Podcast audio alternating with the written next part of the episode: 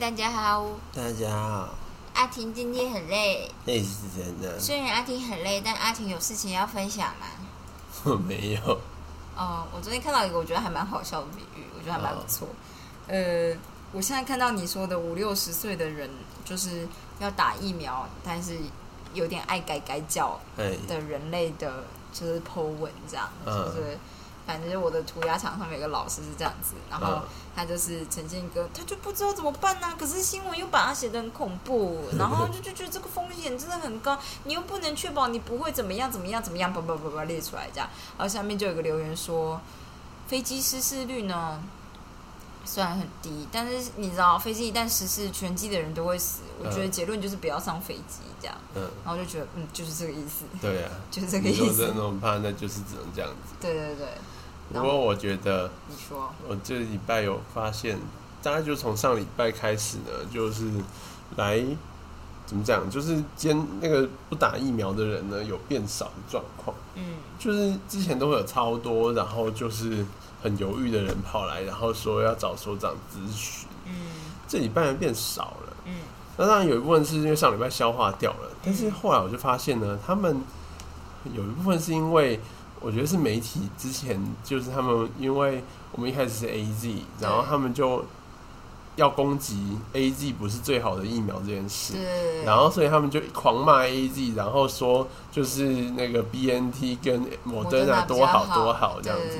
那结果后来就，哦，我们也拿到莫德纳了。对，然后所以就是你很难说某德纳比就是 B N T 差到哪里去，因为之前他们的说法看起来就是这两个都很好，但是台湾拿不到，都台湾政府的错。嗯结果现在骂爆了以后，发现嗯某德纳进来了，而且从上礼拜开始呢，就开始我们就是老人家就都打某德纳了，嗯所以他们好像就没意见了。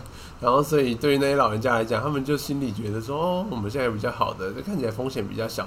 其实说在的啦，我觉得大部分的民众都知道应该要打疫苗啦。嗯，就是说在台湾的工位这点还算是做的蛮成功的，嗯就是所有民众的工那个疫苗意识还蛮强的。嗯，就是大家都超想打的，对大家都超想打的，对只是大家想要最好的。对，像小朋友的那个打疫苗的时间，基本上很少人会坚持不打，基本上他有九成九，我猜就是都会去打。会有人说可以不用打吗？理论上是不行，但是你硬要凹，我不知道会怎么样，就是了。就是有些可能就是可以选择吧。我记得它里面有一些是强制一定要，有些是就是你可以不不打的，像是流感疫苗这种东西。但是呢，小朋友就是我觉得家长大部分就是会照上面的时间一个一个来打。我小时候曾经在排队的时候就想说，如如果这时候离开队伍，跟老师说我打完了，会不会蒙混过关呢？不会，那上面没盖章。我真的没，我真的是从小就很讨厌别人伤害自己。打个针呢、就你明明就知道，就是打针，就是就就就，然后还在那边排队，为什么我要排队啊？不是应该大家把我抓着吗？这样，想要被强迫就是了。因为强迫你就能说服自己，不是我，不是我自愿在这里让自己之前就有人说这件事？他们 说，如果政府呢，就是呃强迫大家一定要打某一支疫苗这件事情，就是嗯大家心里会比较好过。嗯，就台湾人就是很不喜欢做选择，因为你看，会今天要是让你妈妈打了疫苗，妈妈死掉了，都是你的错。对，就是变成如果给你选，你就要自己负责，大概对对这个意思。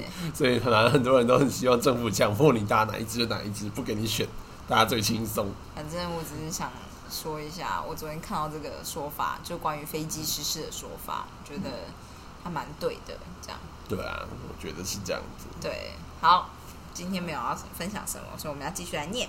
好，终结四大拖延因素的技巧。这个第二部分的这介绍技巧是针对经研究证实容易导致拖延的四项主因。这样子这四个导致拖延的因素有四个，然后我快速把它念完。就是第一个就是对成功的能力缺乏自信，第二个就是任务令人反感，没错。第三个就是目标报酬或太遥远，缺乏真实感或意义。第四个就是难以自我约束，自我吗？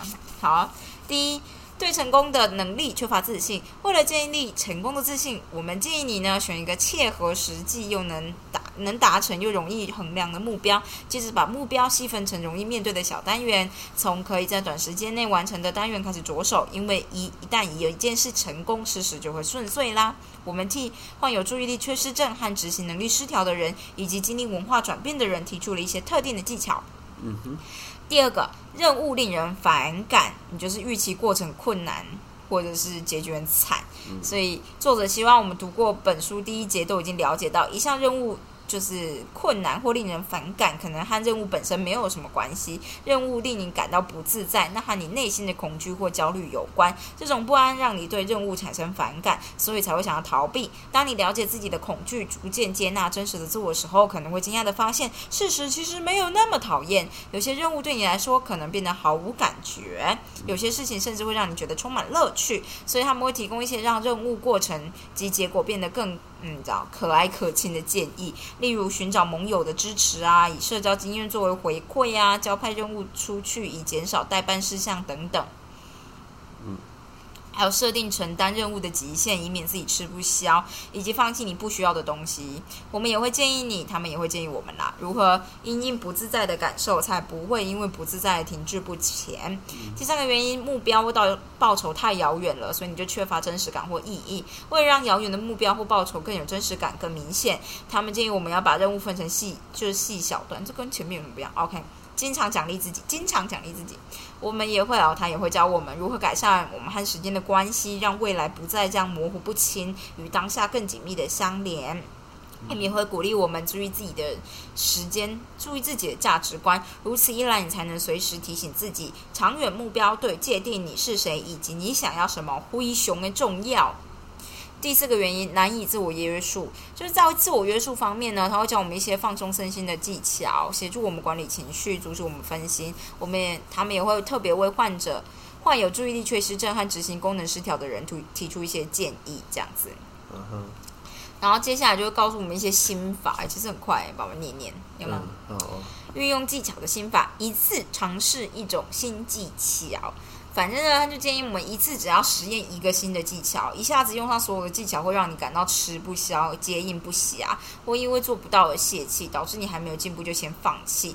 第二件事就是慢慢来。很多人一开始可能我想要全新的投入，不过就像之前讲到的，想要一下子做很多，这本身就是一个问题。所以我们都应该要慢慢来。不管你多想改掉拖延的习性，再怎么努力，你都不可能隔天、隔周或隔月就能完全停止拖延。嗯哼，sad。注意内心的抵抗，运用这个技巧、这些技巧的时候，我们最好要留意内心的反抗。比如说，即使你在处理拖延问题上有进展，你可能对自己不够努力、进步不够快，或者未完成你设定所有目标，面对自己。你失望又生气，又或者你可能觉得，嗯，作者就是我们对你要求太多，认为这些技巧太费神呐。不管反抗是以什么样的形式呈现，都会让你在原地停滞不前。所以我们感觉到不自在的时候，通常会心生抗拒。这些技巧看起来很简单，其实不然，他们是真的有效，但是你必须采取行动，实际落实才有效果。这当然是拖延者最难做到的，把脑中所想的付诸实践。当你停滞不前时，回想一下本书第一步。提过的议题，恐惧是如何阻碍你前进的呢？你停下脚步是因为害怕面临失败成功？你打定主意绝不屈服吗？你担心和人过于接近或过于疏远吗？你扮演符合家庭期待的角色，还是符合朋友或学校期待的角色？你虽然恐惧，还可以采取行动，这是你的拖延问题。没有人可以逼着你改变或替你改变。第四个就是你要使用笔记或者日记，追踪变化过程的一个好方法是写日志。强烈建议你去找一本笔记本来记录接下来的练习以及过程中的想法或反应。有些人喜欢记录生活中发发生的特定的事件，一开始通常不太容易看出形态还有主题，但是当你回顾生活中的连串的事件时，你就可以清楚看出其中的形态。如果你在描述事件时也把感想记录下来，你也可以观察到你思维与情绪反应的模式，最终你的尝试和反应可以提供你宝贝的宝贵的资讯，这些资讯就不至于遗忘或者是被扭曲了。自由的书写，我觉得这件事还蛮重要，关于自由书写，因为我每一次写东西都会想说我要把它写的很完整，这样我就不用一直涂改，或者你写到某个地方就觉得很不顺遂，你就觉得啊，早知道刚刚应该怎么写，然后我就觉得我有一点点，就是这部分有点完美主义，导致我永远都做不好。好，自由的书写，你可以拿笔记来自由书写。自由书写就是在有限的时间内，以不停顿、不判断、不加修饰的方式，在有限的时间内写下你想你想到的东西。作家通常用这种方式来动笔，或发现原本没意识到的想法。在十到二十分钟的自由书写过程中，你就是一直写下去。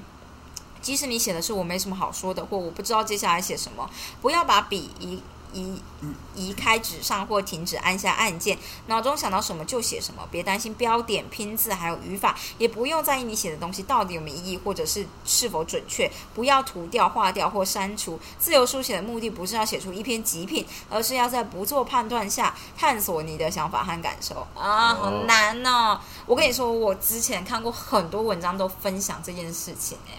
就是对于对于没有对于我来讲很难，但是就是对于作家来讲，这件事是很明确、绝对有帮忙的。我是说，为什么你会觉得很难？不就是一直写一直写？就算你 根本不知道写什么，你就还是继续写。因为手会很酸，字会很丑啊。那没关系，这不就是自由书写吗？你强迫症的啊！你可以用。任何一种你觉得有用的自由书写形式来特克服拖延、探索恐惧、了解内心的反抗、找出价值观、检查你对就是作者这些建议的反应，或追踪你对改变的反应。自由书写之后之所以有效，是因为它不让内心的检察官对你的思想做评断，让大脑展开连串的联想。通常在你开始自由书写前，你不会意识到你有这些想法。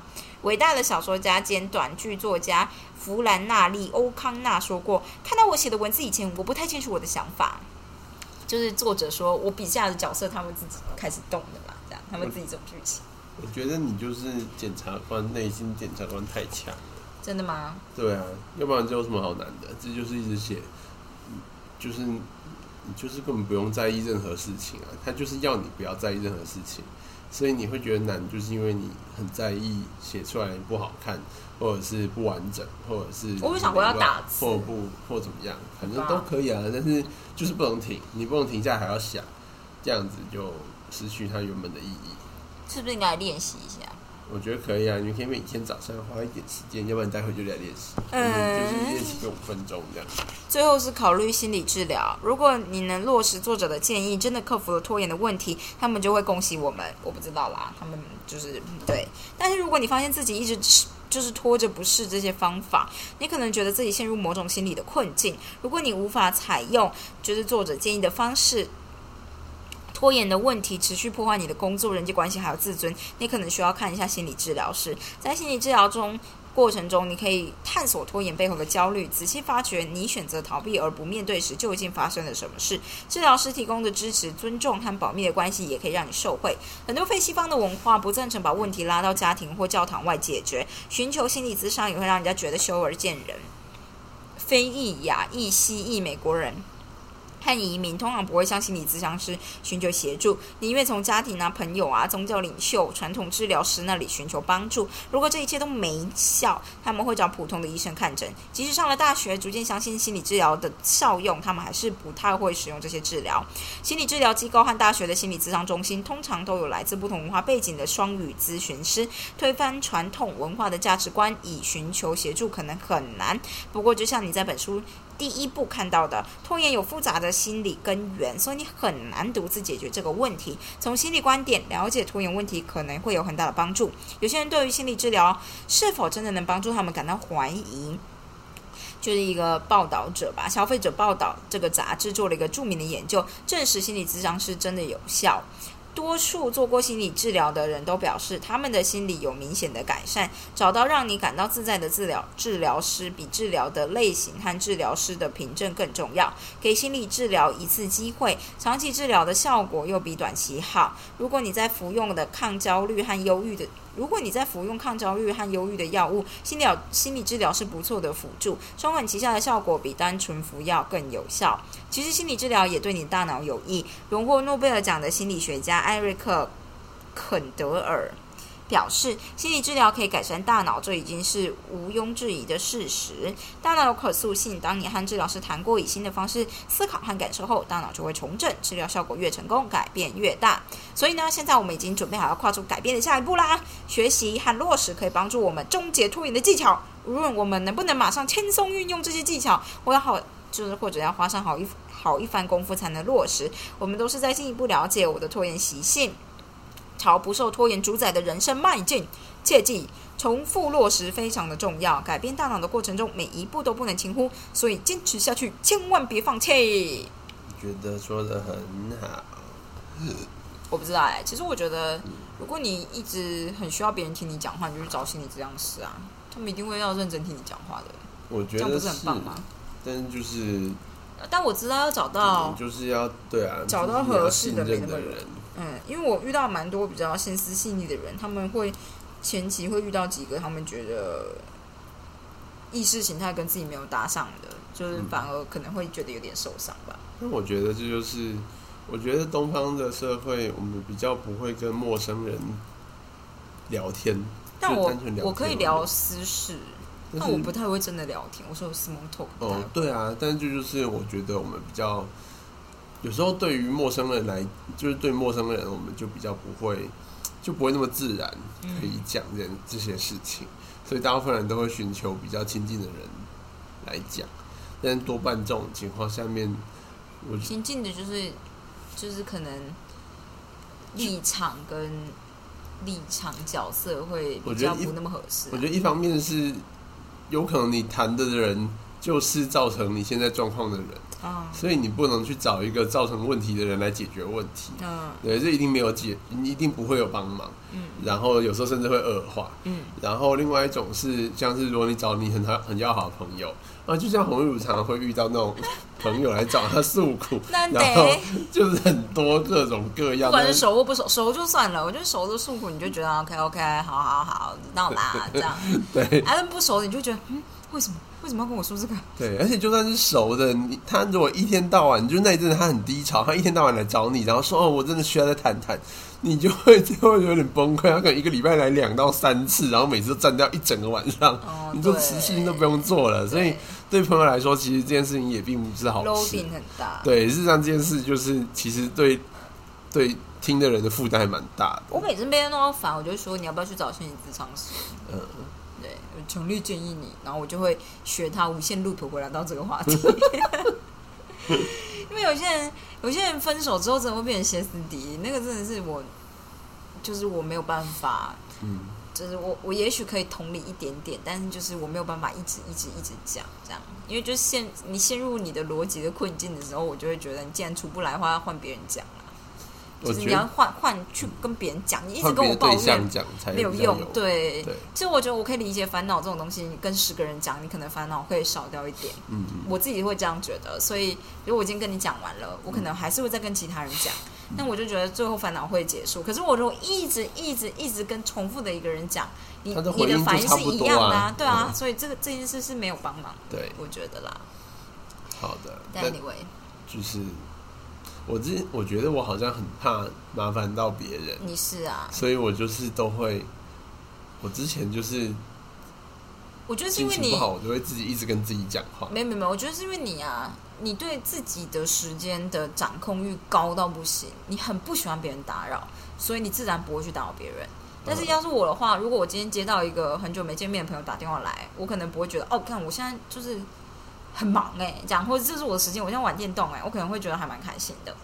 你懂这个感觉吗？我懂所以就是我就会觉得说，我现在突然打电话给给别人也还好吧，这样他应该会觉得蛮开心的吧？这种、嗯就是两个不一样的感觉，就是大家都是从自己出发去想别人的感受。呃呃，但是有时候你就会觉得，比如说有些老人啊，像我妈、我爸、晚上没事做的时候，接到女儿的电话，不是应该很开心吗？这样，哦，我们就是带着这种自大的想法，我说我啦，就是带这种自大的想法，毫无悔意的打扰别人，好的，这种感觉。就比如说，假设你工作很无聊，我就会觉得，那我现在突然打电话给你，也还不错吧？这样，太多就有点你可以跟你的猫说话，你的猫就是一直打扰给我，所以我就想说，干，我既然被打扰，我就要打扰林继廷。所以只要媚娘就是跑来跟我一直讲话，我就马上拨通林继廷的电话，你给我听你女儿在说什么。对，然后媚娘就会一直讲话，对然后我也无能为力。对，因为我也无能为力，所以我就把这个痛苦绵延下去。OK，对分散风险。对对对，但就是你知道，我还是觉得很好笑，我还是很想讲。嗯，阿婷有一个无缘的岳父，好哦。反正就是他在医学院认识他的一个学长吧，是不是啊？对啊，反大正就是学长，就是大学长，就就是那个同辈的人的爸爸这样子。对，然后同辈的那个女生就是以前很喜欢林志婷这样，然后 所以我都叫无缘的岳父，很贱。因为那女生真的很喜欢你嘛。我知道，但林继廷不喜欢他，我也不太知道为什么。然后我你可能知道为什么，也许我我我不太知道为什么，因为我觉得那学妹超可爱，但是不重点。对，但重点是呢，重点不是这个学妹很喜欢林继廷这件事，而是学妹的爸爸很喜欢林继廷，无缘的岳父。他们突然打电话来，虽然没有很长，但一年就是会出现个两三次，就突然，而且有时候那个时间蛮怪，像上一次他就是晚上十点多，我就那快天就是喝。酒打电话给你的，我也这样觉得，而且我每次接起来都想说，what the fuck 是谁？没存电话。对，而且就是因为学长基本上都会预设知道我知道他是谁，所以他也不会说他是谁。还有每次一开始在那边猜说他是谁，我都会说、哎，不管是怎么样的朋友，除非是一直都有在打电话的人，不然我都会说，哎、我是玉如啦，这样。对啊，看我讲说很久没听到电话里的声音，根本就认不出来啊。哦，你是无缘的女婿呢，你怎么可以没听出他的声音啊？哦他真的很喜欢你记紧呢，我觉得好好笑哦。他感觉就是喝完酒以后突然想到你了，那那可能跟女儿吵架吧。想到啊，这个无缘的女婿打个电话关心最近在干嘛？他打电话没有干嘛哎、就是对啊，他这就只是问一下我最近在干嘛。真的很好笑、哦。Interesting，，对，但阿田觉得我每次都叫他无缘的岳父，就是很北气。是 超北蓝。你是很北蓝吗？我觉得对还好啊，我觉得应该就是。好的，在平行时空可能有发生过吗？呃，说明下辈子或上辈子是你的岳父啊，或是你父亲啊这种，真的很微妙哎、好，我不知道要说什么。好了，就是这样子，今天就先跟大家分享到这边，明天见，好的，们好的吗？